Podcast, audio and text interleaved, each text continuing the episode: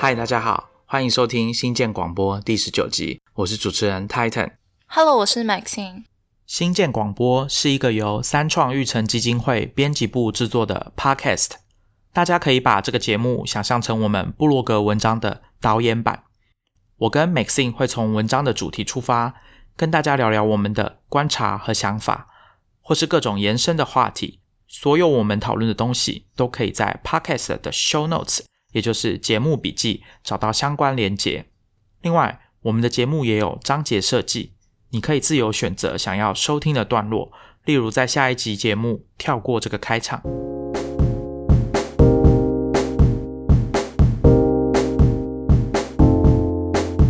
今天呢，要跟大家先说一下，Titan，我昨天咬到舌头，所以今天如果大家听我们节目啊，觉得我讲话有点大舌头的话，就是请见谅。而且我们今天录音是早上，如果我们的还没有开嗓的话，也请见谅。那在节目开始之前呢，就是一样，我们要邀请大家，如果你喜欢我们的节目，欢迎你推荐或分享给你的朋友，或者是来我们的 iTunes 页面帮我们打星，或者是留言，把你的意见告诉我们，或者是你也可以来我们 Star Rocket Medium Publication 读我们的文章，或者是订阅我们的科技创业周报。那我们 Star Rocket 的科技创业周报最近开始邀请听众跟读者，就是分享你们近期看过与科技相关、题材不限啊，与科技相关，然后你印象最深刻的文章，它可能是跟你的工作方法有关，然后或者是一些很趣味的一些新科技或是新工具，都欢迎分享给我们。如果你已经订阅我们的周报的话，你可以直接回信给我们，通常我会在上面放我的 email 的链接。那如果你还没有订阅的话，其实也可以直接 email 给我们。三创育成的 email 是 hi h i 然后小老鼠 star rocket 打 i o。好，期待大家的来信。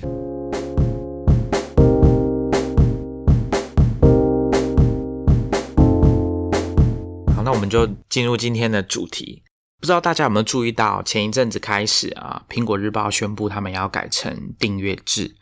然后一开始就只是叫大家加入会员而已。如果你没有加入会员，你就只能看新闻的标题。那后来呢？过了大概几个礼拜之后嘛，他们就再推出一个说啊，现在要开始收费了，是我记得十块钱而已吧。嗯，那他们最近正式的这个订阅方案已经推出了。那我们就想说，刚好趁这个机会来跟大家聊聊订阅这件事情。所以在这一集节目。我跟 Maxine 会跟大家分享我们平常到底每个月都订阅了哪些数位的服务，因为其实订阅这件事情对大家来说应该不是很特别的东西，因为这个经验订阅实体的东西，比如说订杂志、订月刊或者订报纸，应该是已经行之有年的事情。那只是虚拟的这个嗯电脑上面或者网络上面的软体服务或者是内容，可能是大家在思考自己要不要订的上面比较没那么直觉。所以，我跟 Maxine 会跟大家分享我们每个月订了哪些内容、哪些服务，然后我们会分几类来跟大家聊。第一个是新闻的内容，我们每个月订了哪些新闻的服务，然后接下来呢是娱乐娱乐类的内容，比如说像影视类的、音乐的、体育的，这种算娱乐。然后还有第三个是第三个，我们第三个要跟大家聊的呢是个人品牌、独立媒体或者是一些非娱乐类型、非新闻类型的内容。然后最后一个呢，要跟大家聊的是软体。呃，是的，现在软体也有很多是订阅制的，不管你喜不喜欢，现在就是有开始有这个趋势，所以我们也会跟大家聊一下我们订阅的软体。那最后呢，会跟大家分享我跟 Maxine 我们是怎么决定要不要订这个服务。希望给大家做一个参考，因为现在其实是有很多很优质的内容，或者是软体，或者是服务，它其实某个角度来看，它都值得你花钱去订阅。那当然会有一些大家需求上的不同，或者是你的偏好不同，或者是个人坚持，就是我不要付，我不要做订阅制的努力之类的。那可能每个人大家想法都不一样，所以我想说，我们这一集来跟大家分享一下。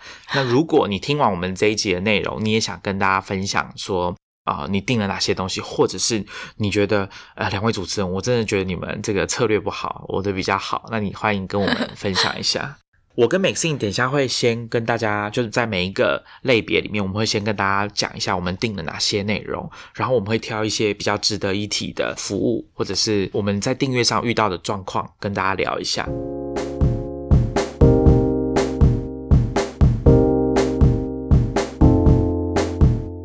首先是新闻每次你平常有订什么新闻相关的服务或者内容吗？如果要跟 Titan 比起来的话，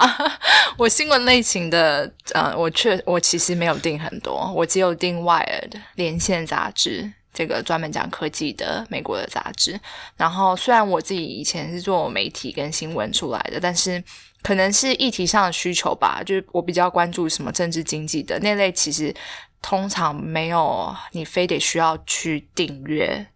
的状况，就大部分的媒体都会 cover 到就大部分的内容，所以我没有去订太多新闻媒体的服务。我当初订外耳的时候，其实我是今年二零一九年一月，我回去看记录是一月开始订的。然后它是线上数位的跟纸本的都是都一起有。那我当初订的时候没有多想，我就是想说，主要是想说，因为我其实偶尔会去书店里面去买它的杂志，纸本的杂志。所以那时候我就想说，我既然有买纸本的，那我是不是也可以就是。数位内容也也去订阅一下，所以其实当时没有多想，而且因为那阵子外耳就是打广告打非常凶，一直在就是会，如果你去订的话，一年只要多少多少钱，然后又会送你一大堆有的没有的东西，所以我很很快就订了。可是订完之后，我现在是蛮后悔的。其实我想要退订它，为什么？主要第一个原因是我后来发现，其实我没有那么频繁的去看它的新闻内容，我还是很看它的题材。就是我去买杂志是因为。他那一期的封面的题材会吸引我，所以我去买。然后同时，因为他的杂志原本的设计是蛮有质感的，不管他那个纸张的选材，就是封面的那个选材，都就是整个还要包含整个设计用色什么的，会让你有种就是想要收藏的感觉。可是因为后来我订完之后没多久，他的那个纸张的，就是选材就是。重新换过，变得很薄，然后我就觉得整个质感是往就是下降的，所以那时候订完就是第一次收到纸本的时候，就觉得那个感觉跟以前差很多。然后当然第二个原因是因为我发现其实我没有那么频繁的会每天到他的网站上面去看他的内容，所以其实那个需求没有很大。然后第三个真正让我想要退订的原因是因为从一月订到现在，我只收过三期的纸本杂志。我不确定中间发生什么事，但总而言之，他都没有很固定的在每个月的时候就是送过来。当然，因为他是要从应该是从美国运运到台湾，对，但他就没有很固定的运过来。然后中间发生什么事我也不确定。然后原本。承诺说订阅的时候要送的那个小礼物也没有拿到，可是因为我没有，我其实没有去客服啦，因为我对于跨国的客服有时候是蛮抗拒的，因为以前的经验是要花很大的沟通成本，所以我就觉得我干脆就不要问了，然后我只要去看它的数位的内容就好。但是我现在确实是想退订。那 Titan，因为我知道你订蛮多新闻类型的，像我虽然之前做媒体，可是我没有订主流媒体的，可是您好像有订。纽时跟华尔街日报，对啊，我订了，呃，最早订的应该是纽约时报，然后都是从他们总是有那种特价在推荐的活动开始订。然后我其实订《纽约时报》跟大家，我我猜我的动机跟一般人是一样，就是我除了看新闻之外，啊，应该就是练习，想说练习一下英文。那再加上这些媒体，其实他们都有每个月免费阅读的限制，所以一定是会很快就用光，那不够就没办法没办法再读了嘛。那那时候刚好遇到特价，我就开始订。该是从哪一年开始，我已经记不得了。但反正应该是出社会之后吧。就是我出社会之后没几年，开始订《纽约时报》。我订的版本是《纽约时报》的数位版，就是 iOS 的 App 可以看，然后还有网站。但是我没有订纸本的。然后它，我记得它还有分哦，它有分一个是 iPad 可以看，那是另外一个方案。我所以，我订的是算比较便宜的数位版吧，就是在 iPhone 跟 Web 上面看。然后那时候订了之后，到现在。也蛮多年了，知道也没有想过要退订啊。我觉得他们时不时还是会有一些很厉害的文章。那新闻报道当然是不用讲，我觉得他们的信赖感比较够，就我对他们的信赖感比较够。但是我还是会发现有时候会有一些立场的问题嘛，或者是有的确我有看到有一些文章品质可能就至少可能是我因为我比较熟那个议题，那我就会觉得说这篇文章可能写的没有那么好，我可以做一些分辨。那《华尔街日报》是我应该是趁一年前跟端端传媒的这个三周年纪念一起买的。那那时候订他们的等级比较高的会员，就是有包含《华尔街日报》的汇集，还有当今大马的汇集，加上端自己，所以就是等于你订端传媒的会员，就可以看三份报纸。《华尔街日报》的话是全语种，就是你可以看英文，也可以看中文的《华尔街日报》。那看《华尔街日报》的特点是什么？当然除了它第一手的财经。或者是跟一点政治相关的新闻，还有国际新闻之外，其实《华尔街日报》还有一个服务，大家也可以去用用看。这是我之前在一本书看到的，就是《华尔街日报》它作为一个专门以财经为主的报纸，它的网站上面其实是有很多经济指标可以看的。那我之前是从一本书叫做《早一点看懂趋势的投资用经济指标》。这本书，那这本书它其实原文版是《华尔街日报》的指南，就是《The Wall Street Journal Guide to》的这个系列的丛书之一。那这本书是讲全球经济里面有五十个基本重要的指标。那这个东西就是你看那本书，它就会教你去啊怎么去《华尔街日报》的网站，然后看那些指数。我觉得这也是一个，就是如果你对财经或者是全球经济的脉动很有兴趣的话，订华尔街日报的另外一个好处就是这个。华尔街日报跟纽约时报，我觉得他们这两家媒体果然是老牌的媒体，他们的体验，不管是网站的排版或者是手机 App 的设计，阅读起来我觉得都算方便。虽然没有到非常的非常的厉害，可是总是有一些小缺点，比如说像纽约时报的网站吧，他们。如果你有登录会员的话，你可以收藏，比如说某一篇文章。我想这个功能国内外的很多媒体都有提供。可是《纽约时报》不知道为什么最近他们的网页版就是有一些文章，那个收藏按钮就是不会跳出来。我实在是不知道为什么。美信刚刚有讲到 Wired，我也有订，但我订的是数位版，就是只有订他们网站上面的内容，那也看得到每一期的杂志，但就没有纸本杂志。会听美信这样讲起来是不定期的寄来，虽然他应该要每个月寄才对。那我想要讲的是，你是说你有考虑要退订嘛？对不对？可是因为他们这种转成订阅制的媒体的设计之一，就是它会限制你每个月可以阅读的数量，所以其实那个数量蛮容易超过的。外的应该是五篇，我没有记错话。对，但是因为我有评估，说我一个月好像其实也不一定会看到五篇它的。哦，OK。嗯，那外它比较特别，是它在呃以前它是免费给大家看全部的内容的，你甚至还可以看到回去看到九零年代他们杂志的内容。当时他们的想法是说，订阅杂志跟上网看的读者是不同的读者，重叠性没有很高，所以他们可以觉得说，订杂志的人还是继续付钱给他们。然后当然还是有一批就是永远都不会付钱的人。但是他们还是会看网站上的文章，那这个策略显然到了去年就是开始发生一些改变，所以啊，他们现在就是转成订阅制。那这边我也要抱怨一下，美信刚刚说 Y 就是没有每个月寄杂志来，我这边要抱怨的是那个，因为 Wired 现在是属于 Content Nest 下面的媒体，然后我觉得他们的会员系统很不好用。我那时候遇到的状况是在设定就是订阅已经刷卡然后订的时候。我忘记我那时候有没有登录我原本会员的账号，那时候有免费的会员账号，然后要设定密码，这里就出了问题，所以我就必须要跟他们的客服联系，但是他们客服联系很烂，那个系统很烂，他会问你说你的订阅的编号是什么，可是我就我就没有看到啊，根本就没有收到，我也不知道我的所谓的订阅编号是什么，但反正他们走的可能就是我我推测他们就是走以前那一套，就是他会给你一个编号，然后以后就是作为。寄杂志过来的这个依据之类的，所以这样听起来，我也是不需要去找客服了。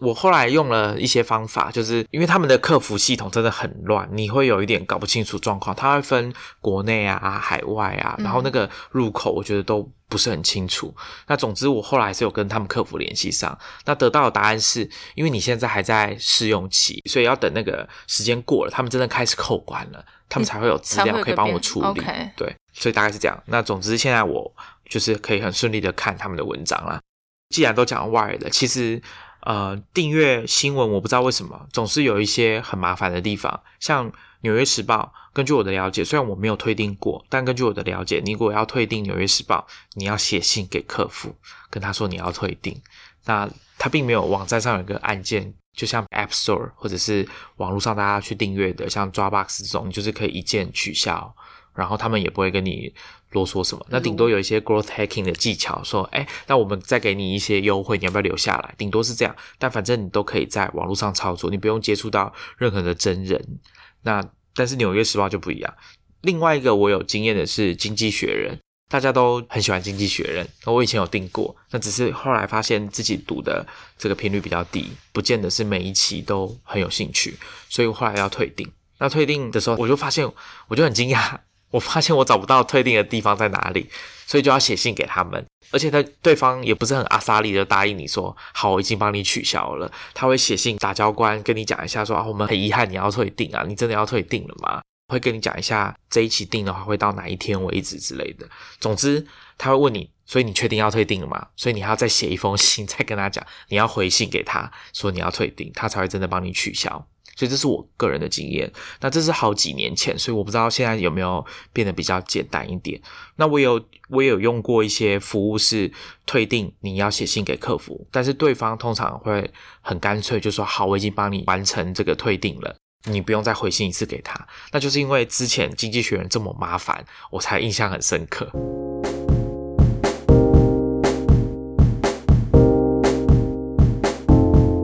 那 Maxine，你最近有想要订阅什么吗？新闻类型的话，我最近想要订的是 Jessica Lessing 的 The Information。我想要订了 Information 的一个原因，其实我观察很久了，就是我其实有订他们的电子报。那他电子报的话，就是由他们的这个主编，就是 Jessica Lessing，他他会。固定的去 curate，然后他的那个电子报会去在里面讲说，哦，他们最近在追什么样的新闻，然后底下旗下的哪些记者写了从哪些面向写了怎么样的报道，就是会讲得非常清楚。他不是只是丢一大堆就是标题跟链接给你而已，所以就会让你进一步的会去真的很想知道说，那这个报道到底是怎么写的，他们怎么去就是从从哪哪哪个角度去切入这样。那另外一个想要定了 information 的原因，是因为它有一个很。我是我觉得应该算是他们蛮独特、独有的内容吧，叫做 organizational charts，就是他会把一些科技公司的组织图，就是整理出来给你。那其实我我一直很想要去看到完整的这些组织图，因为其实外面你要去找到这样子的资料，你需要去经过很多层的资料的爬，自己可能要去。找，然后你要去翻很多，然后其实有时候讲的都不清楚。我印象深刻的是，我之前呃，大概在去年底，二零一八年底的时候，写了一篇就是 Facebook 产品设计的副总裁朱莉做的文章。然后那时候其实，因为我就在思考说，他的这个职称的，还有他底下到底他带多少人，他的团队是在他整个组织里面到底是在哪一个，就是在哪一个位置。然后我就发现我没有办法很。快速的找到，就是有任何的资料或者文章在很完整的介绍，就是 Facebook 这个组织里面的所有的结构跟人这样子，或者他们的团队。所以后来我那时候就那时候我觉得我真的非常需要这一个这一这一类型的的资料，所以我就想要订了 Information。可是因为了 Information 其实它真的也是蛮贵的，但它最近出了一个叫做 Young Professional 的方案。它一般订阅大概年费是三百九十九美元，其实还蛮贵的，就是破万台币。那它现在 Young Professional 的话是，如果没有记错的话是一九九美元。刚刚 Maxine 有跟大家提到那个组织图啊，我们之前在跟大家介绍说啊，读科技新闻的时候，其实有跟大家讲到人事这件事情。为什么这个产品会让 Maxine 这么注意？就是因为他关注的焦点是在于这些大的科技公司，他们里面组织的结构里面的领导人。因为很多时候产品在发展。或者是呃，大家可能偶尔会听到说，苹果又找了谁来管 Siri，因为 Siri 一直搞不定啊什么的。那像这个，其实重点就是在于他们找的这些人才是什么。那通常科技公司对这件事情也也不是只有科技公司，我相信应该大部分的呃公司对这件事情都是属于比较保密的心态吧，就是不会想要随便让外面的人知道说公司组织内部的结构、人事是什么样。那当然可能。呃，有一些公开上市的公司，他们必须要交代高层主管是谁，但其他再往下的那些真正在做产品的人，他们的呃执掌工作内容是什么，其实是不是呃那么愿意让外面的人知道的？所以就是为什么我当我知道了 information，它可以做到就是提供这样的一个完整组织图的时候，我也会很好奇说，我相信那是因为他们。的记者，可能跟里面的人就是已经建立某些的人脉关系也好，或者是透过很多过去的报道慢慢拼凑出来的，所以我会很想了解他这他是怎么做到最后这样子。然后 Information 我想要定还有一个原因，是因为我觉得这家媒体科技媒体它的风格可能跟像纽时或华尔街日报这种主流。对对科技进行非常多的批判的媒体有点差别，所以我也会想要去多了解说这家媒体是怎么进行他们的报道风格啦，他们在科技议题上报道风格，然后他们跟这些大的科技公司的关系，所以我是基于这几个好奇心，就是才有想要去定他的动机。我觉得不错啊，因为 The Information 他们之前历年来都有报道过蛮多独家的新闻，比如说像。Google 的 Nest 这个之前所谓的 iPad 之父 Tony Fadell 他成立的公司内部混乱的状况，或者是苹果 Siri 团队啊到底经历过哪些变动，然后为什么产品的进展好像比较缓慢，诸如此类的独家新闻。那事实上，The Information 他们自己也有很多记者是以前就是在像华尔街日报这样子的媒体工作过的人。那创办人自己 Jessica Lessin，他以前也是华尔街日报的记者。之前我跟 Maxine 有一起写一篇文章，在跟大家介绍可以去哪里读科技新闻，可以去哪些网站。那 The Information 在里面就是我们有一个段落，就是在介绍，大家也可以去读我们那时候写的文章，顺便看一下还有哪些科技新闻媒体你们可以读的。有一个东西我觉得也可以推荐给大家，如果你对于外国的新闻或者是呃商业类的内容比较感兴趣，你也可以去订彭博商周，就是 Bloomberg Business Week，它有中文版。那你也可以试着订英文版。那这个价格相较于彭博社，就是 Bloomberg 本身来说便宜非常多。它一年好像应该不到一千块吧。可是如果你要订的是彭博社的话，因为彭博社以前是免费的，可是他们最近也开始要收费。那那个价格非常的贵，我记得好像说不定好像还比华尔街日报还要更贵，也是一年要上万元台币。所以大家也可以先从彭博商周入手试试看。那他们，我觉得他们的议题偶尔会有几期是很有趣的。然后他们的另外一个特色就是封面设计，我觉得是这些财经类的媒体里面算我觉得排名很前面的。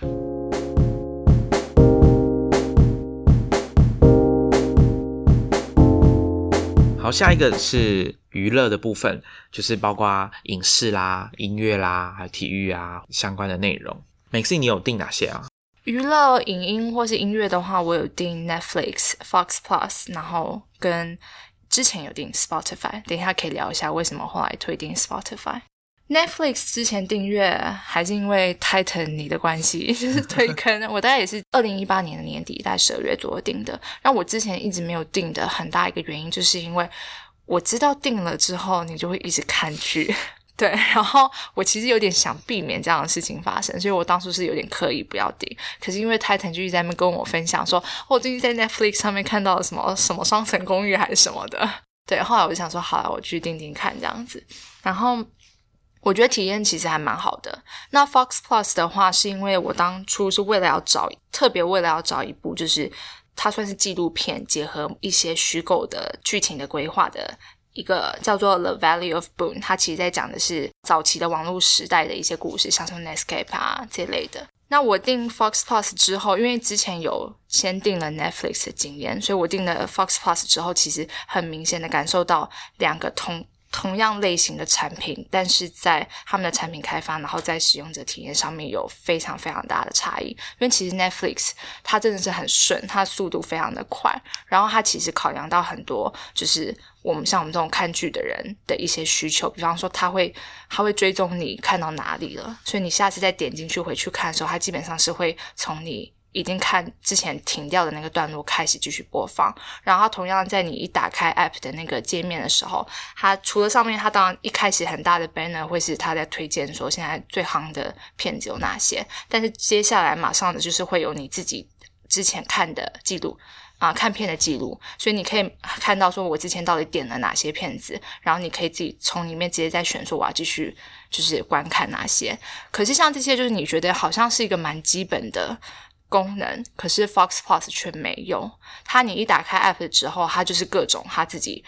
curate 的一些分类。然后你要找你自己个人的看片记录的话，你必须要点进去用户的那个 setting 里面，然后你才可以在里面去找。然后我那时候使用的时候，大概是今年初吧。它那个时候我觉得它状态是非常不好的，它很多的功能其实我觉得那个 bug 很多，所以它其实包含在你的你的观看的记录，它都没有做好追踪。我甚至点进去我的观看记录里面，还是没有我之前的。观看记录。就是你明明看过的，我明明看过了，而且我反复点进去看了好几次，他连那部片子都没有把它存起来，所以变我就是要不停的反复从那个自己搜寻片名，然后再回去找，然后找到那部片子之后，因为他也不会记录你之前看到哪个段落，所以我还得自己去凭记忆，然后再滑到就是我记忆中的那个段落去看那样子。所以那时候，因为之前已经先 Netflix 在这方面做非常好，所以后来那时候我就觉得 Fox Plus 这个经验其实蛮差的。可是因为那时候我为了看那部我刚刚说的那部纪录片，所以我还是持续的就是有在订阅这样子。然后其他的小细节包，可是 Fox Plus 其实还是有一些小小细节，我觉得是做的不错。比方说你在看片的时候，啊，你轻轻触碰荧幕，它两侧左左侧跟右侧会冒出来，就是你可以调整音量，还有那个画面的明。亮度，那我觉得这个是很顺手，就是我可以很顺手的去操作。可是 Netflix 没有这功能嘛，所以我如果要调我的音量或者是那个荧幕的明亮度的话，我等于是要回到我自己手机本身去按我 iPhone，比方说我 i iPhone 侧边的话，我去调那个音量，然后我要我要明亮度调整的话，我需要把我的荧幕就是往上滑，然后去调。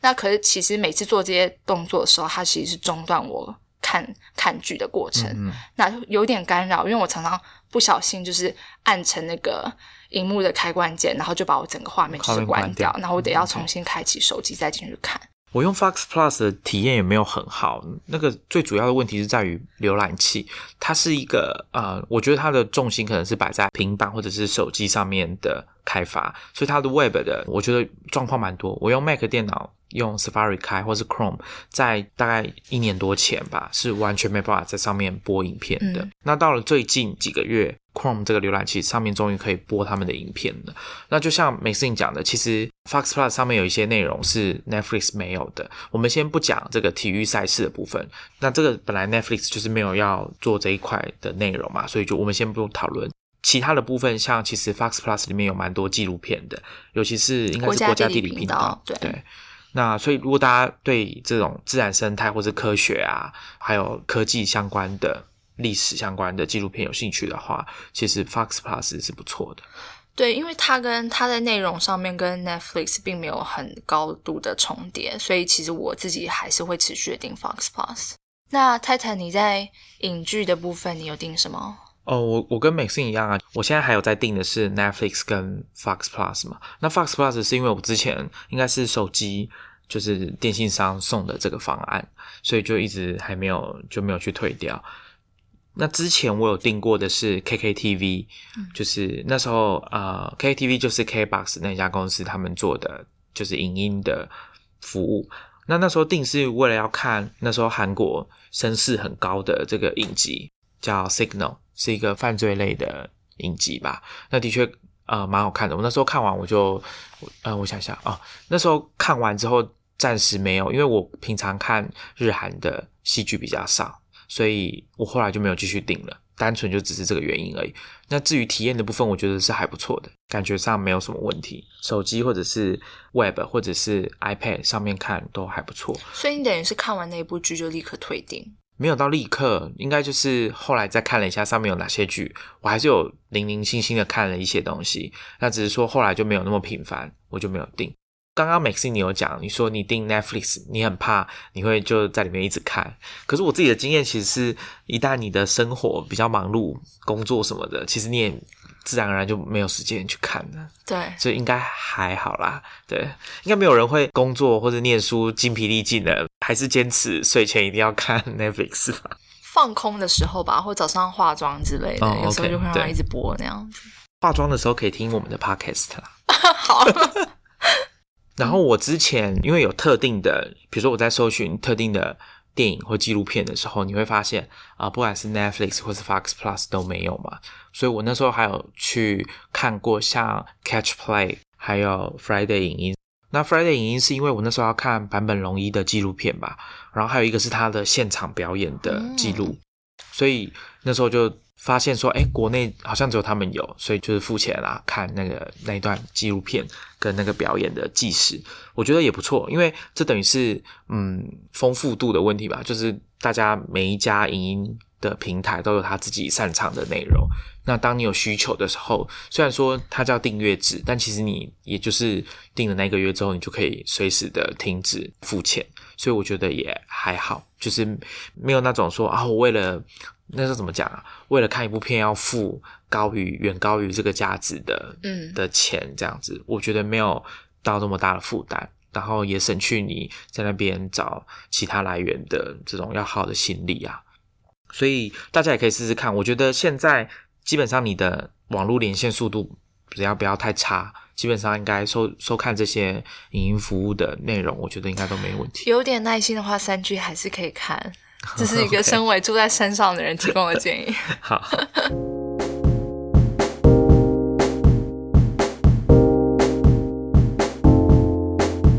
那你刚刚有讲到音乐 Spotify，对我。我其实 Spotify 对 Spotify 大概订了几年吧，过去几年其实都是使用 Spotify，然后我后来啊退订，我大概也是今年初把它退订掉。原因是因为我后来发现我嗯我没有那么的需要 Spotify 提供的音乐，包含他帮我选的一些歌曲，他的推荐服务，我自己还是属于我们之前在第十四集讲。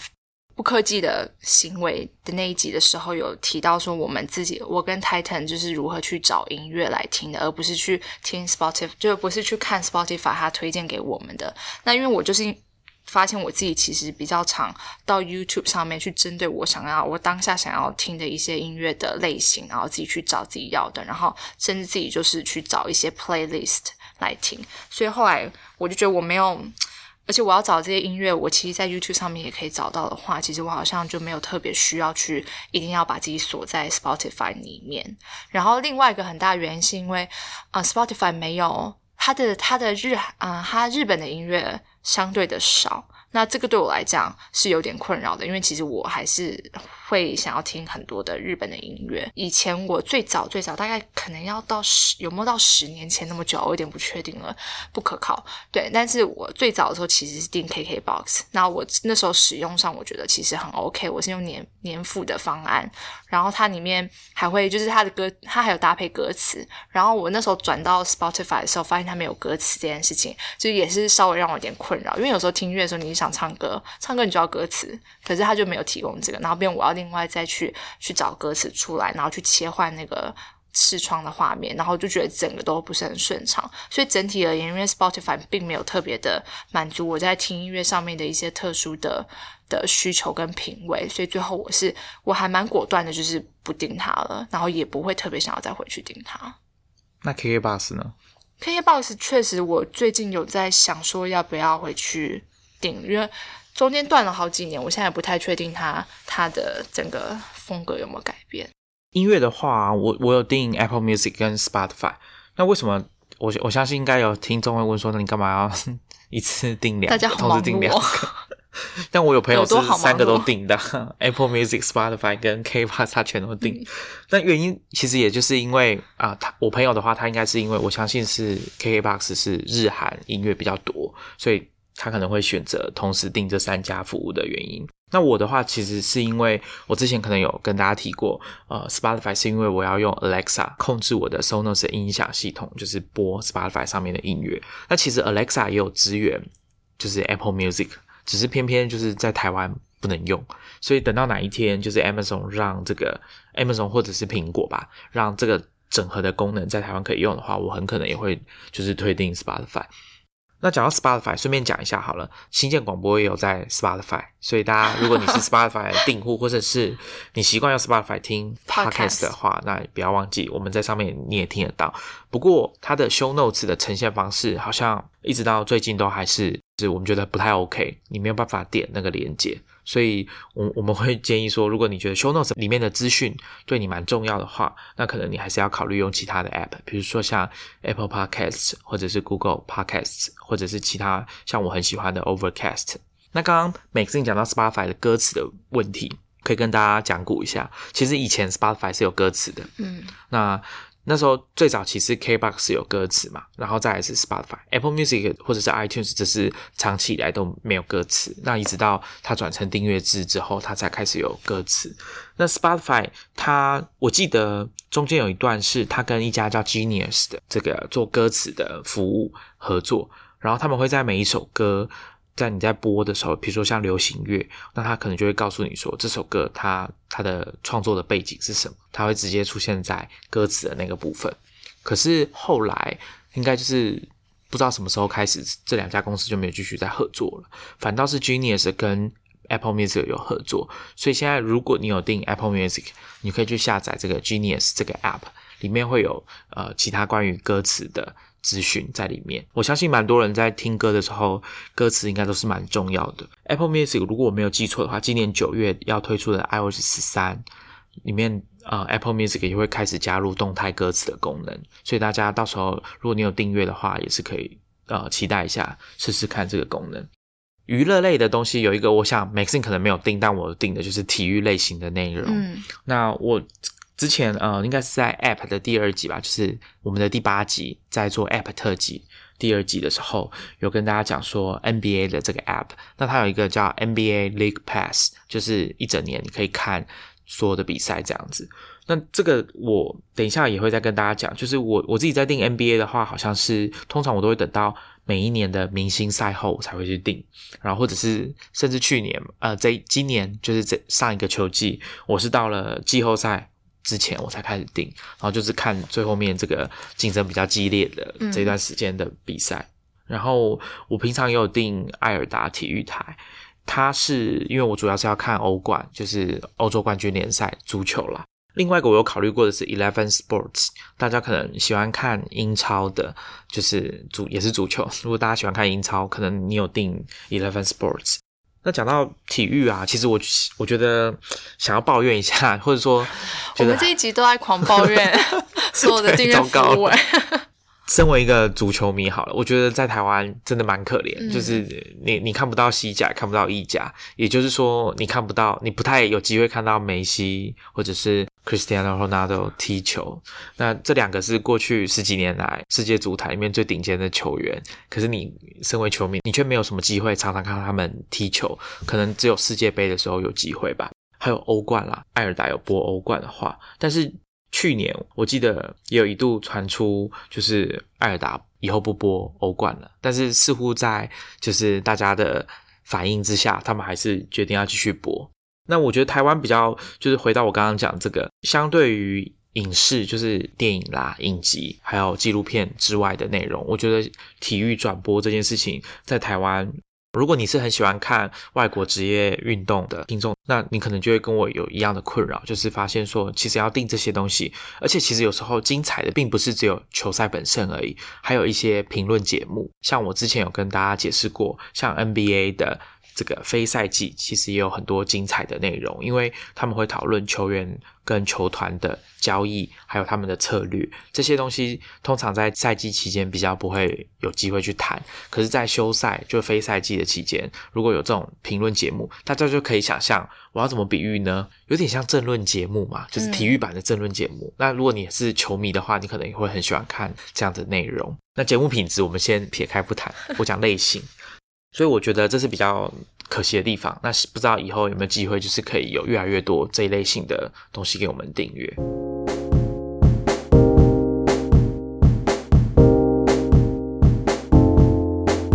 好，那下一个我们刚刚讲说要跟大家分享的是个人的品牌、独立的媒体或者是非娱乐类型的内容。每次你有订哪些东西吗？这个我的话，目前只有 Audible。听有声书的，然后其实也是最近才在才真正定，那当然被推坑也是因为你啦，对。但我其实，在订之前还花了蛮多时间，就是认真做了一下功课，因为其实平常耳朵已经有点忙碌了，就是你还要听 podcast 或什么的，对。然后 Audible 的话，我是因为它是点数嘛，它会你订，它现在的是一个一个月十四点九五美美元，然后我换算下来大概四百多台币，然后它会给你点数。然后我其实，在之前有先做功课，就是我先试听了非常非常多，然后确定说它上面有啊像我，因为我还蛮在意，就是耳朵听的时候，那个讲话的那个人的声音是怎么样子，所以我就想要确保说，它上面的这些有声书的声音都不会让我觉得说听起来非常的不舒服。然后我也会找特定的，就是呃，narrator 去看他他。都会讲哪类型的书，然后我是先在我的那个，我会先搜集一批，就是我可能未来都会想要听的，然后我也试听过，确定我真的会有这样的需求，那时候我才下手去订了，就是 Audible。但是因为我才目前才试用就是一个月，所以其实还还没有明显的发现不适应的问题，只是觉得会跟我听 Podcast 的时间就是有冲突到。除此之外，其他的我觉得都还 OK。我自己的话，Audible 我也有订。那 Audible 通常它这个点数是每个月会给你一点。那美心刚刚有讲到，每个月是十四点九五美元嘛，你可以直接在上面买单一本有声书，或者是你可以用这个 credit 就是点数来换。所以策略很简单，就变成说，只要那那个有声书它的价格是。比你每个月付的月费还要便宜的，那其实你直接付钱买就好了。Credit 可以用来换比较贵的有声书。那通常贵跟便宜可能就是篇幅的长度吧。然后还有那本书的作者比较特别的话，那那本有声书可能会稍微贵一点。那刚刚 Maxine 有讲到 narrator，就是念书的人，他有时候会找作者来念，然后有时候是专业的读有声书的人来念。我觉得蛮有趣的，因为像我之前有读 Robert Carroll，他写 Working，他自己念。那他讲话速度比较慢，我就会调快，所以就是也可以也可以比较快听完。那如果你是比较没有耐心的人，你就是可以调很快，比如说两倍啊什么的。然后我们之前有跟大家讲，就是有声书 Audible 很适合，比如说像美心刚刚有讲通勤的时候听。我自己现在有在听 Audible 之后，我就会发现说它其实有一点挤压到我听 Podcast 的时间。对。另外一个是 Audible 可以作为你选书，我们之前有跟大家讲过，应该是在第十六集，就是讲怎么选择科技类书籍的时候有提到，就是 Audible 你可以拿来，因为你有订嘛，每个月有一个 credit，那你可以听，或者是你可以试听听那个 sample，然后找一下，用这种方式快速的了解一下。你对这本书有没有兴趣？然后，如果你觉得有需要深入去阅读这本书的话，你再去买，不管是实体书或电子书也可以。那这是一个挑书的其中一种技巧。Audible 还有一个使用上的秘诀，就是如果你听到一本书你不是很喜欢，它是可以提供让你换书的。如果你是用那个点数去换的话，你是可以换书的。那其他像个人的品牌或独立的媒体的话，我订的是 Ben Thompson 的 Strategy。他的部落格在讲科技跟商业策略分析，那它的机制是这样：是一个礼拜会有一篇免费的文章，是大家都看得到。然后还有一个叫它叫 Daily Update，呃，每天会挑一到两则，偶尔会有三则，就是当天的科技新闻来写评论。那因为他是在台湾，呃，Ben Thompson 他住在台湾，所以他写完这个评论刚好就是对。呃，美国那边的人来说，刚好是等于事情发生的隔天早上，他们就可以收到最新的评论。然后 Ben Thompson 他自己也有主持 podcast 叫 Exponent，但是这个 podcast 是免费，可以免费收听的。不过他最近就是比较没有固定在出这个 podcast，其他更多关于 Ben Thompson 他这个人还有他的内容，大家也可以去听我们之前跟大家介绍过的，应该是在新疆广播第五集科技人部落格电子报，还有那只蓝色的鸟这一集我们有介绍过，呃，比较深入讲 Ben Thompson。然后另外一个当然是。第三集我们在介绍 podcast 的时候，也有提到他的节目，所以大家对 Ben Thompson 有兴趣的话，你也可以去听第三集跟第五集我们的内容。那他的年费好像我记得没错，应该就是一百美元吧，就大概三千块台币。那我觉得他的内容，因为他更新的速度就是节奏蛮稳定的，他也会在每一年开始跟大家讲他今年的休假计划，所以其实不太会有意外发生。嗯，然后呃，他的。他的分析内容，我觉得蛮多，都很值得一看。比如说，我们上一集在讲科技公司这个垄断还有影响力，他在几个月前吧，还是半年前更久，他就有讲过，他主张说，其实现在回头看，当初根本就不应该允许 Facebook 并购 Instagram。那我觉得像这种观点就是比较少见，我们比比较没有看到有人在说，然后他有提出这样子的观点跟分析，就是主张说。社群网站不应该再并购社群网站，像这样子的主张。那另外一个就是我之前有提过的这个呃 aggregation theory，所以大家也可以去他的网站上面看一下。应该他有一区是专门在介绍他自己想出来的这个理论的。有你进到他网站里面去打分类的话，会有一类是完全在讲 aggregation theory。对，其实 Ben Thompson 的这个 strategy 应该是我其实也是近期有在考虑要去订阅的，只是因为他的文章非常非常的长，嗯，然后不是那么容易快速的，就是可以吸收跟阅读，所以我其实有在想说，我可能不会到嗯每个礼拜都会非常固定的去看他文章，所以我还在思考说，我如果要订他的话，可能要有。要有一个特定的目的，比方说，我真的要确定我要找哪些资料，我要知道他在讲什么样子的东西，我才会去订。我有朋友就说，要读他的文章之前，都要先找一个，要找一个呃，你确定不会有人来吵你，很完整的 时间，对，然后坐下来看他的文章。那另外一个我有订的，算我不知道这算不算，能不能说它是独立媒体？诶，就是 Medium，但反正它是非新闻类的，非娱乐类的内容嘛。那 Medium 的会员我有订，就每个月五美元嘛。嗯，所以我为什么要订？当然是因为工作上有需要要看上面的文章。那它的设计是这样：如果你有时候你呃，如果听众有在看 Medium 的话，应该知道就是它有一个 quota，每个月有 quota。但是麻烦的就是你可能你要点进去之前，你可能不太知道说那篇文章是不是付费的，所以很快你这个 quota 就会用完。对。那另外一个是啊，之前 Ben Thompson 在他的文章里面有推荐，就是一个呃，有一个分析师叫 Ian Dawson，那他之前常常会做的事情是，他会画每一个科主要的科技公司的财报，他的每一季的财报，然后他会画一系列的图表，去让大家做跨季、跨年的这个比较。那那时候 Ben Thompson 说他他觉得他做的很好，所以我就好奇去看了一下，然后也定了几个月去看。他之前帮这些科技公司做的图表，那我只有订几个月啦，后来就没有再订了。然后前一阵子去回去看，就发现说，哦，他其实也没有在做这件事，他好像去，他之前是独立的分析师，自己出来做 content，那后来应该好像又跑去其他机构工作了吧。那其实欧美有蛮多这种金融分析师，他自己出来做商业分析的内容。其实台湾也有，大家去搜寻的话，应该多多少少也会看到。我觉得像这类型的内容，我是蛮乐见，就是它很多，因为这种一个人的媒体，或者说他自己做的 content，如果可以做得起来，我们就有机会看到更多元的内容。我还有另一个网站叫 Mac Stories，它的网址是 macstories.net，是一个意大利人。他做的跟 Mac 相关、Mac iOS 相关的网站，叫他叫 Federico Vidic，是个意大利人。我之前可能偶尔也有讲过。那他有一个付费的电子报，我觉得内容蛮扎实的。就是他们 Mac Stories，他们团队每个礼拜会做一个啊 Mac Stories Weekly 的电子报，然后里面有他们使用 App 的技巧，还有推荐的 App，以及那个礼拜 debut 新发行的 App，或者是有。改版的更新的 App，然后最后一个是他们独家的内容，就是他们会做一些跟独立开发者做一些采访，或者是他们几个作者里面会选一个主题来做一个对谈，然后偶尔会有一些会员才有的内容，比如说像 Podcast 特别版的 Podcast 的内容，或者是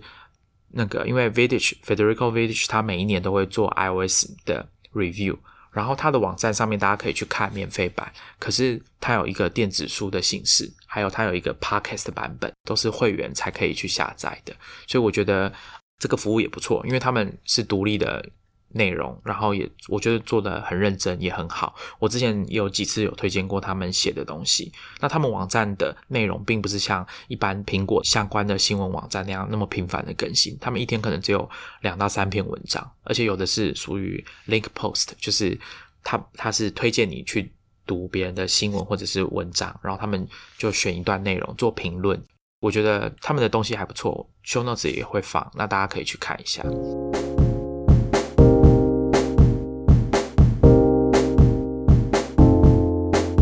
好，那最后一个是软体的部分。我自己平常在订的这个软体的服务呢，可以分成几种，就是生产力工具类型的，然后还有云端啊、备份啦，然后还有一些小工具。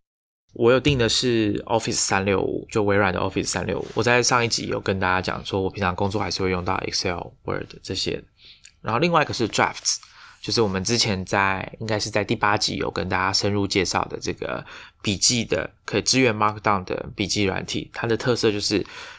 它很专注，就是要让你处理文字，它就要当你所有文字的入口。不管你要打一则讯息传给你的朋友，传给你的同事，或者是你要写 email，或者你要写一篇文章，你都可以从 Drafts，就是它的 app 如其名嘛，就是草稿。对，所以我那时候付呃，应该是一年六百块吧，没有很贵。主要的功能就是同步。然后再来是它在手机上，手机的 App 有很多 Action，就是自动化功能，所以你可以呃，如果你有订阅的话，就可以使用这些自动化功能。所以如果你的主要的生产工具是像 iPad 这样子的平板，或者是甚至你很厉害，你是用 iPhone 就是手机来做这种大量的文书处理的话，那你其实是可以考虑订阅 Drafts。因为它的那些自动化工具，有些我觉得蛮好用的。比如说，它把你的 Markdown 就直接转换成 Rich Text，就是呃，你可以直接把它变成 email 的内容，连接什么都附在里面，可以直接发出去。好，那另外一个就是 Dropbox 跟 iCloud。那我知道大家又会问说，为什么要订两个很类似的 东西？对，那 Dropbox 我是很久以前我开始工作之后，我就有付费订阅一 TB 的空间，然后还有其他，比如说像回溯的功能啊。我定的方案后来被降级，就是它本来就有两个方案，就是一般的 Pro 的会员跟 Business 的会员，就是给商业用的。那后来它又增加了一个叫 Professional，然后把 Pro 变成那个 Plus，就是大家可以感觉到吧，比较低阶的那个感觉。那我会定 Dropbox，呃，其中一个当然是因为它容量，然后还有它它有那个空间够大，所以你手机上面拍的照片都可以让它自动上传到。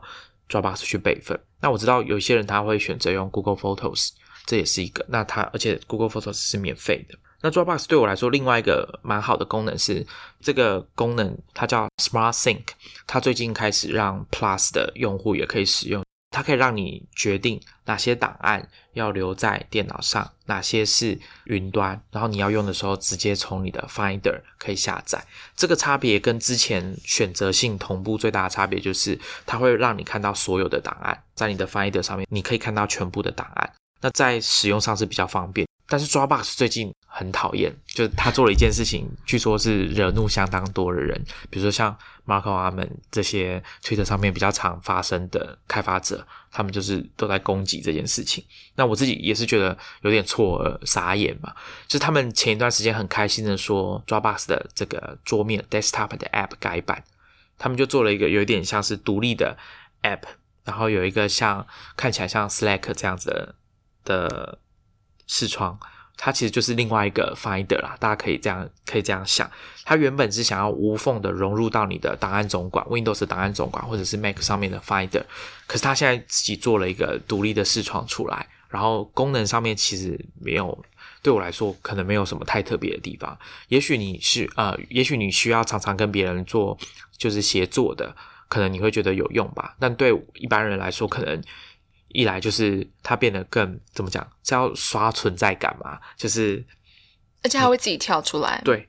当初最让大家错愕的就是它有一天它就自己更新，更新完之后它就自己跳出来，而且它会自己关掉，所以这就是非常奇怪的地方。我不知道是他们设计上的问题还是怎么样，那我也不知道它最近有没有改善，因为我已经决定要把这个关掉，就是把这个视窗关掉，所以我就呃，这真的是让我。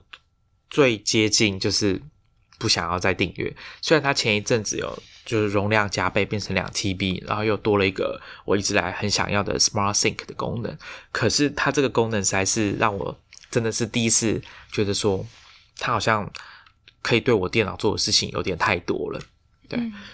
因为 Dropbox 它要动你的档案系统，所以它其实在一开始它就会跟你要这些权限，但我们没有想到说它可以，它它打算来。自己做这些事情，就是说一个 app 突然跳出来，然后突突然又消失，那很严重干扰到你正在工作的这个流程。比如说像我就绝对不希望我现在跟 Maxine 在录音的时候，他自己又突然跑出来。可是他通常什么时候跑出来啊？就是他有特定目的才会跑出来吗？他应该就是要跟你说我们改版了。然后要秀一下那个新的视窗给你看吧。所以，那你刚刚说你你现在已经把它关掉，是说其实你也可以强制让它设定，让它都不会再自己对，它好像有一个选项是你可以选择说要不要有那样子的独立的视窗，因为它以前都是直接在 Mac 的 Menu Bar 上面。所以，既然我希望我哪一天可以不用再订 Dropbox，就是可能我就要寄望 iCloud 可以厉害一点。但现在我觉得坦白讲还是没有啦，它就它就是拿来同步你 Mac 跟 iPhone、iPad 上面的 App 的内容，还有备份，我觉得还 OK。那因为容量不够，所以我就是有订。对我也有订 iCloud，然后它对我来讲其实存在感就蛮低的，我就让它自己有点像在背景跑，我手机里面的照片可以自动就是备份到云端，其他大的功能就只有这样子。嗯，好，那另外一个可能我觉得 Maxine 也可以考虑的，就叫 One Password，它是密码管理的工具。One Password 它也是一个从本来买断制，第六版之前都是买断制，然后到了第七版他们就推出订阅制，还是有保留，他们还是有保留这个单机授权的版本，那就另外另外买。那他们主要就是要推订阅制，然后还有有个人的，有家用的。One Password 它就是一个密码管理工具，它的使用方式就是你可以把各个网站的登录的账号跟密码都存在 One Password。那你每次只要输入一个，它叫 Master Password，就是一个密码 One Password 的密码主密码就可以了，它就会自动帮你填入那个网站的账号跟密码。那它的机制其实就是去抓那个网站它设设计的这个栏位，就是使用者的账号跟密码的栏位，然后自动去填入。你可以用快速键，还有网页浏览器的这个延伸套件，像 Chrome 啊、Safari、Firefox 都有，所以使用上很方便。而且它也可以作为你就是 Two FA 两阶段验证密码的管理工具。大家可能有听过的是 Google Authenticator 这个 App，或者是 Twilio 旗下的 Authy，那他们都是拿来管理两阶段验证的工具。然后 One Password 在最近一版也有把这个整合进去。另外，它有一个叫 Watchtower 的功能，它可以帮你检查说网络的密码泄露的事件，或者是其他安全问题。比如说你的密码，你有重复使用的密码，它也会警告你；或者是你有一些网站，它没有支援 Two FA，就是两步骤验证的功能，但是你没有开启，它也会提醒你。One Password 跟其他的密码管理工具，在最近应该也是最近一两年，都开始陆陆续跟就是手机 Android 还有 iOS 的系统有做整合，所以使用者在使用手机在登录网站的账号密码的时候，也可以很快速简单的用这种登录的工具。那如果大家还记得我们上一集在讲这个科技巨头的，就是你可以弃用他们产品的顺序，Maxine 有提到说 Facebook 登录是他那时候要离开 Facebook 的一个困难点，因为他不知道他哪些有多少服务是用 Facebook 账号登录，那他很怕说他一旦就是取消或是删除了 Facebook 的账号之后，会影响到他使用这些网站。那有了密码管理工具之后，大家就可以很轻松的去，就基本上你也不用记这些网站的密码了，所以你你在使用上就可以不用那么依赖像 Google Account 或者是 Facebook Account 这种登录工具，你就可以每一个网站服务都另外设一个密码。然后另外一个我有用的是 RSS，就是管理 RSS feed 的工具，叫做 Feed Wrangler。那我我觉得我可以推一下，因为 Feed Wrangler 它算独立开发者嘛，它叫、呃是一个叫 David Smith 的开发者做的。那我觉得它好用的地方是在于界面很简单，就是让你管理，就是加入新的 RSS feed，然后你可以分类。分类的方式你可以呃分类的方式有两种，一种是设定，就是你自己选哪些 RSS feed 你要分成一类，比如说都是部落格或者都是科技新闻，这样是一类。那另外一种是它可以抓关键字，我觉得这个蛮好的。你可以设定哪些关键字，如果它有被抓到的话，就可以归到那一类。那这是横跨整个所有 RSS feed，你不用再另外手动去分。那它的一个好处当然就是它比较，它收费其实也没有很贵，就是一个月大概我记得一年是六百多块吧，没记错的话。所以如果你跟我一样有在用 RSS Reader 在读文章的话，也可以考虑 Feed Wrangler。只是我用它做最主要就是管理，我不会在上面读文章。读文章我会用另外一个软体叫 Reader，R E E D E R。是一个应该是瑞士人开发的吧，也是独立开发者，大家可以去用用看，我觉得界面不错。不过它它不在我们今天讨论的这个订阅制，所以我就不多讲了。其他的我还有订的是一个叫 Instapaper，之前跟 Maxine 在第一集我们新建广播的第一集有聊到的，稍后再读服务。它的好处就是你可以订订阅之后，你可以在上面画重点、写笔记。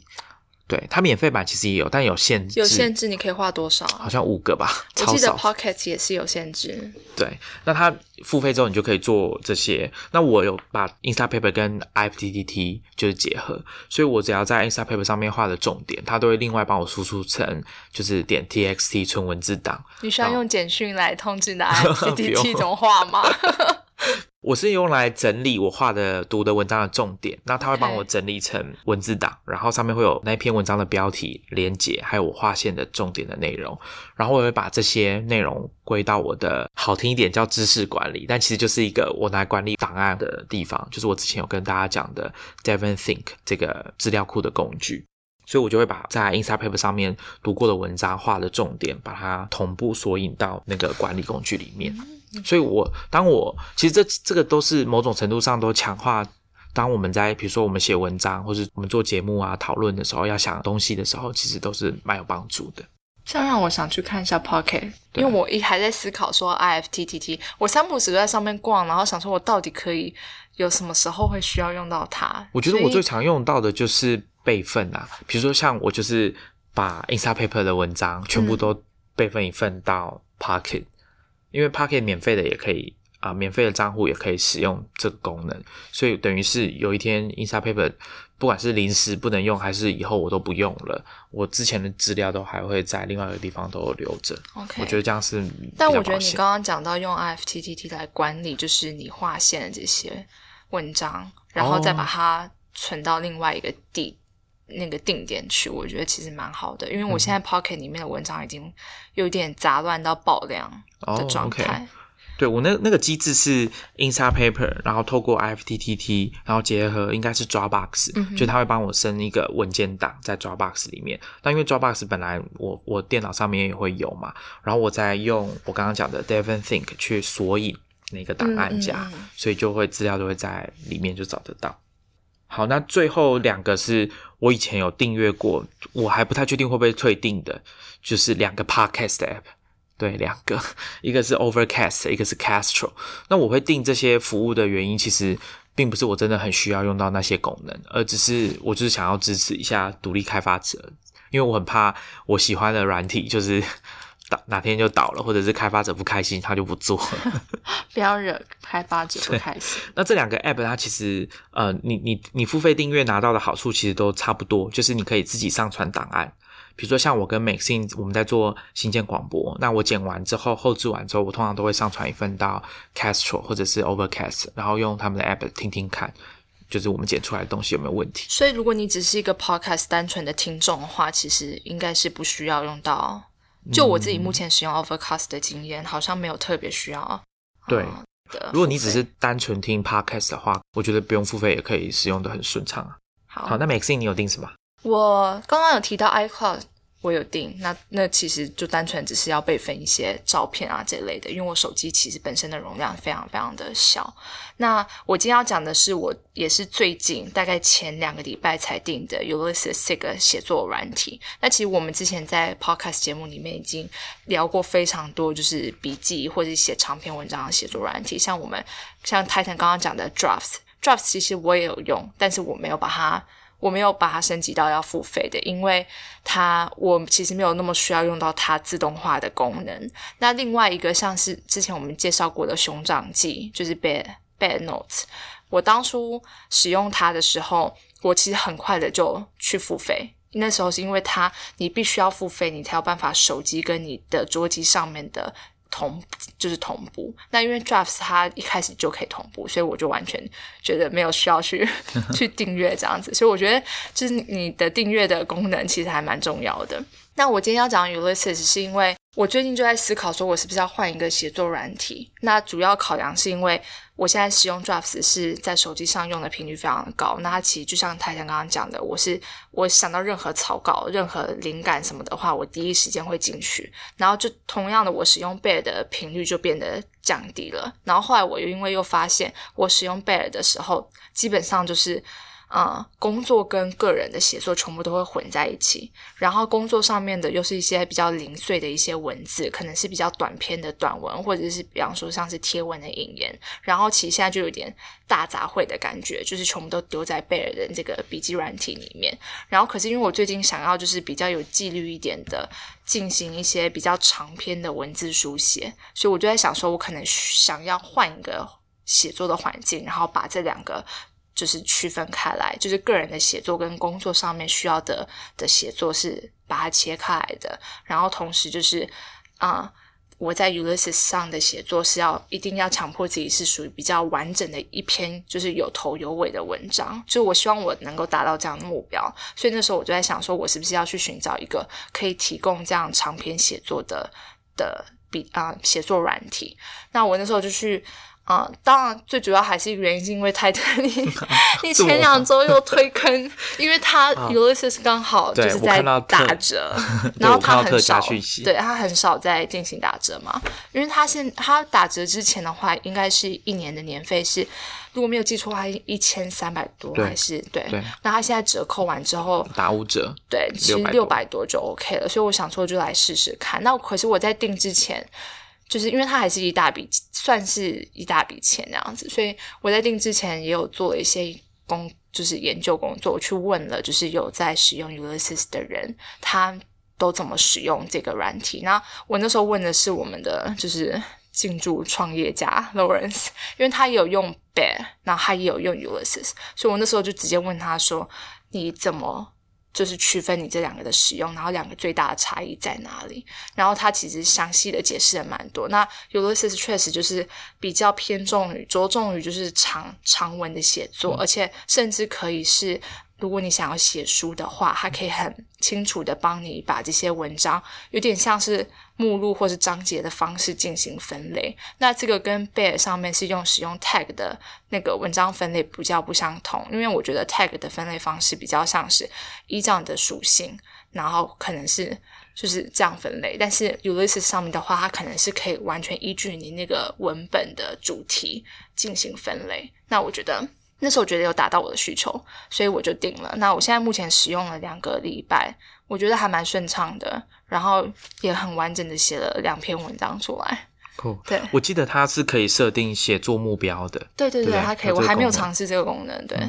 好，那我顺便推坑你一下，你又要再推坑了吗？有一个叫 Aon Timeline 的，你不要再，提它就是了。它可以整理时间轴 跟 Ulysses 结合在一起。所以今天如果你要写的是小说，你要做创作的话，其实这个时间轴可以有助于就是创作者去理清你要写的人物故事的发展。对然后它就是可以帮你这个工具就可以整合到 Ulysses 里面。那很多除了写小说以外的，像我记得律师可能也会用到，就是当你要理清一件事情的发展过程的时候，然后每一个阶段涉涉及的人物有谁，然后这些人关系是什么，好像这个 Aon Timeline 这个工具都都可以帮上忙。它其实我真的有在考虑，对需不需要用到它，因为。就算其实我没有要写小说，像这样子比较复杂的写作，但是我觉得在查一些资料的时候，有时候那个时间顺序很乱的时候，也许它是一个辅助的工具。对啊，比如说像我们之前讲第七季《恶血》这本书的时候，其实如果你想要厘清这个故事发生的内容，然后呃过程，还有摄入摄入的人物，其实用这种工具来帮你整理，我觉得都是都是不错的。讲到 Ulysses，我对他印象比较深刻的是，我以前有买过他的单机版，但是后来有一次，他就是突然他就宣布要转成订阅制，然后他的创办人之一 Max 还有在 Medium 上面写了一篇很长的文章，跟大家谈说为什么 Ulysses 要转成订阅制，因为当时其实他们突然这样宣布，很多使用者是不能谅解的。那他们就会觉得说，原本用好好的这个买断制，为什么你要转换成订阅制呢？这个写作的软体为什么要转换成订阅制？它又不是串流音乐，你们是不是想要赚更多的钱而已？Max 他在这篇文章就先跟大家解释说，Ulysses 的团队在思考这件事情，其实不是仓促的决定，他们已经考虑了两年。他在那篇文章里面呢，就指出大家可以去点文章的连接，在我们的 show notes 里面有。文章里面他有列举几个模式，他先从一开始的买断制跟大家解释，然后还有付费升级制，然后还有像 freemium，就是本来是免费的，然后付费才能使用的。那 Ulysses 并不是采用这个模式，Freemium 模式就是你大家都呃一般所有的使用者都可以免费使用大部分或者是全部的功能，但是会有一些限制，比如说像我们比较熟悉的 Evernote，它就是一个标准的 Freemium 模式的服务，因为所有人都可以直接注册一个账号就开始免费的使用 Evernote，但是它有一个每个月上传资料容量的限制，所以。当你付费才可以拿掉这个限制，还有享受其他附加的功能，这就是 freemium 的模式。那 Ulysses 就是用了一些图表，然后跟大家解释说他们开发的成本，以及人们购买这种产品在第一版、第二版，还有未来的升级，可以对他们带来的收入的图表，大家可以去看一下，他有做一些解释。我个人是没有很买单它的全部的解释，包含那个图表本身，它的那个模型。不过大家也可以去了解一下，像 Ulysses 这样子的独立开发的公司，他们是怎么样去思考？因为毕竟他们并不是像微软或者是 Adobe 这样子大型的软体公司，他们还是要考量到，就是公司一旦营收没有办法养活够多的工程师、设计师，那这个产品可能就没有办法再持续下去。所以。如果你很喜欢这样的产品，其实你大部分的使用者应该也不希望自己用的很顺手的工具，就是从某一个版本之后就再也不更新，或者是公司就倒掉了。所以他在那篇文章里面有详细的解释他们为什么要这么做，从买断制转换成订阅制。那事实上，我们看到市场上有很多很受欢迎的软体，有一部分开始从买断制转换成订阅制，比如说设计师很熟悉的 Sketch。它也是从前一段时间开始，就从买断制转换成订阅制了。如果有些听众听我们刚刚讲的这些东西，觉得很心动的话，其实我还想要跟大家介绍一个订阅制的软体的服务，它叫做 Set App，S E T A P P。它是一家叫 MacPow 的独立的软体开发公司。MacPow 他们本来是开发一些像 Clean My Mac 这样子的呃系统整理的工具，或者是解压缩的。Mac 版的这种 App，那他们前啊前几年开始有一个构想，就是说我们来弄一个像 App 版的 Netflix 或者是 Medium，他们就是邀请了很多第三方开发者、独立的开发者或者是软体开发商，把他们的产品加到这个 Set App 里面。也就是说，如果你安装或者是订阅了 Set App 这个服务，你就可以免费使用。不是免费，你就可以使用他们旗下一百五十个，应该超过一百五十个 App。这个数字我记得已经成长蛮多。我第一次见到呃听到他们这个产品的时候，应该呃应该是只有七十几个还是九十几个 App 而已。那现在有超过一百五十个 App。我们刚刚讲的像 Ulysses 啊，或者是那个 Aon Timeline，还有其他像有一个是，如果你是 freelancer，你可能也很需要记录你工作时间，而且是自动化的记录你用各种各种啊你在 Mac 上面用的各种 app 或者是上网的时间，然后可以按照专案来分类。一个工具叫 Timing，它上面也有。我们 Show Notes 里面会列会列出 Set App 这个网站跟它的 app 的列表，大家可以上去看。我们呃生生产力工具备份的，或者工程师需要的，或者是其他一些小工具里面都有。像你想要画心智图，里面就有两种以上，就是画心智图的 App。所以呃，你可以按照你自己的呃需求跟偏好去选用。那它的设计就是，你只要付费订阅 Set App，你就可以使用里面全部的软体。所以听众可以自己去看看你的组合，如果其实有超过三四个，就是你还蛮固定，都会频率很高在使用的话，其实可以考虑看看这种组合的服务。我记得它的年费就是三千块吧。如果你是月缴的话是十美元一个月，那如果你是年缴的话，算下来一个月是九美元。然后它的授权都可以。两台电脑，所以如果你是一个家里有一台电脑，然后工作也有一台电脑的话，那它可以确保你可以用一个账号，然后付一笔钱就可以订阅。手机也可以。手机对，像 Ulysses，它的设计，它的订阅机制是你只要付一次订阅费用，你的 Mac。或者是 iPad 还有 iPhone 都可以使用，所以只要有这个机制的 App，应该都是就像 Maxine 刚刚讲的，就是你只要付费 Set App，那所有的平台可能都可以使用。然后它也有提供家庭方案，就是可以到三个三个人，然后五台机器这样子。所以 Set App 的策略就是 Maxine 刚刚讲的，你只要估算一下你平常呃要使用到的软体，它的买断的费用加起来是不是平均下来会超过。呃有有超过 Set App 的费用。那如果超过，你就可以认真考虑是不是可以直接订，因为它的 App 阵容蛮多的，所以可能还有其他要付费的 App 是你以前不知道你需要，去看了才发现有用的。那我没有订的原因其实很简单，就是因为我要用的 App 我之前都买了，就是单机的授权版，所以暂时都还没有需要就是使用 Set App。但是各位听众，你们可以考虑一下。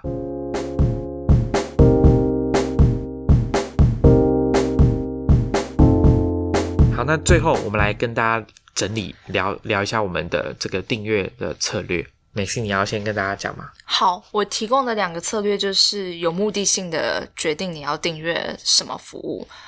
然后再来就是应该是可以周期性的。我所谓有目的性的是说，比方说我刚刚提到说我想订了 information，跟还有 Ben Thompson 的那个他自己的部落格的内容，那我我知道我可能。我评估过我自己阅现在目前阅读的状况，是我可能不会是每一天或是每个礼拜都是很大量上去看他的文章，像是看新闻一样那样看，所以我可能这样评估下来，我觉得我不会是。一需要盯到一整年，因为我可能的需求量不会那么大。可是因为我想要看它里面的特定的内容，然后我想要去观察它是他们是怎么进行一些的分析，或者是啊科技报道。就是我有很明确，就是我进去取得他们资讯的时候，我希望我可以达到哪些东西。那所以这时候我就会很确定，那我要定它。那我只是我要定的时间长短。就不会是一整年，因为我不会一整年一直都在看他们内容。我可能取得到我要的资讯之后，我就不会那么频繁的上去看他们的内容，所以我可能会选择就是啊一个月一个月，或者是取得拿到我要的东西之后，我就退订，有点是像这样子。其实这就是订阅制的特性嘛。现在因为网网络呃界面跟付款机制的便利性，所以很多服务都会主打就是你随时都可以取消。那所以我觉得大家可以掌握这个特性，除非你是用年缴的方案，那这个特性当然在定价策略里面就会反映出来。如果你是年缴的，通常就是每个月的费用乘以十二个月之后，还会给你一个折扣，因为为了吸引你年缴嘛。那你是缴比较多，对这家公司或者服务商的现金流是有帮助的，所以他们会希望大家可以年缴会比较好，他们就可以比较有预期，或者说已经先锁定未来一年的收入了。那 Maxine 讲的就是每一个月的付款的方式，可能你会有点吃亏，但是好处就是有呃比较好的弹性，就是你可以决定随时可以停止，不要再付款。那我觉得这个是不错的。对，可是我刚刚当然我刚刚提的这个订阅的策略，还是是站在一个以比较消费者的立场来看。当然，我身为自己做一个内容产制的人，我还是会希望说，大家如果真的你确实有长期来看，还是有这类型。资讯的需求，然后你也认同他的报道风格，然后认同他的背后的努力也好，或精神也好的话，还是可以去长期的支持这些内容产值的订阅服务。嗯，对，因为像我的话，我刚刚前面有讲到嘛，我就是希望支持独立开发者，所以我觉得有时候其实不见得我真的那么需要那边他呃他们提供的全部的功能付费功能，可是我觉得如果费用很合理的话，也是可以。支援这呃也是可以支持一下。那另外一个策略就是我刚刚讲的，像假如你是球赛喜欢看球赛的人，那你应该很清楚赛季是什么时候。所以其实你只要挑你需要的那个时间，或者是像我，其实 NBA 一季很长，要八十二场比赛，就是每一支球都有八十二场比赛，所以我不见得真的每一场都要看。那我可以锁定在比较刺激的。比就是整个球季进到后半段比较刺激的时候，我来看，或者是像我要看欧冠的话，那就是欧冠的赛季九月到五月就这样，那我可能只要定这段时间就可以了。好，那另外我还是觉得说，在订阅之前，大家还是要花点时间做一点功功课，嗯，去除了是看自己使用的习惯，然后里面是不是确实有你非常。立即性需要的一些内容或者是服务，就是这个这个前期的工作一定要做好。比方说，像嗯，最一开始提到 Wired，我当初订的时候，其实我没有仔细的思考过，说我买杂志跟我想要固定看它数位内容，其实这个习惯上是有差的，其实是不一样的需求。所以那时候就很快速的定下去，然后最后我获得的整个服务的体验是不好的，然后我也没有那么高频率的上去看它的内容，我就会觉得这个不是那么的值得。但是像是 Audible，因为我已经先事前啊、先做一轮功课，然后是有大概有整理出来，我可能接下来会想要听的有声书到底有哪些。那我觉得你大概知道你你进去使用这个服务之后，你的方向是哪里的话，你这笔钱付的你也会比较安心一点。嗯像我之前哦，另外一个就是退订果断一点吧。就是如果你当你评估说你真的没有那么常看或者常使用这个服务的话，那其实就是这个时候就应该要考虑要把它退掉了，不然它就是每个月会一直扣款。那另外一个就是要注意试用期，因为有时候大家真的，比如说我们日常生活比较忙啊，或者是太多这种通知你会漏掉，很多服务会要求在你。呃，你在试用之前，呃，试用的时候就要填信用卡资讯，然后告诉你试用期届满，不管是两周还是一个月之后，它就会开始扣款。那我常常会看到有些网友就是会讲说，他们呃忘记去取消，所以就被扣款。那之后再要再跑这个退款的流程就比较麻烦。嗯，对啊，那所以可能大家在使用这些服务的时候，Maxine 刚刚有说要做好功课。那做功课的时候也要记得，就是你的信用卡资料已经填了，所以你要记得，如果你不需要，或者说你评估完之后觉得呃不用订的话，那就是要记得去取消。好，那我们今天的节目就到这边。那再次呼吁大家，我们的科技创业周报，除了你可以来订阅之外，如果你是我们的读者，也有一些文章想要跟我们分享，推荐给我们，或者是你想要分享你使用的工具啊，或者是你工作环境的照片，都可以分享给我们。好，那我们下期见喽，拜拜。拜拜。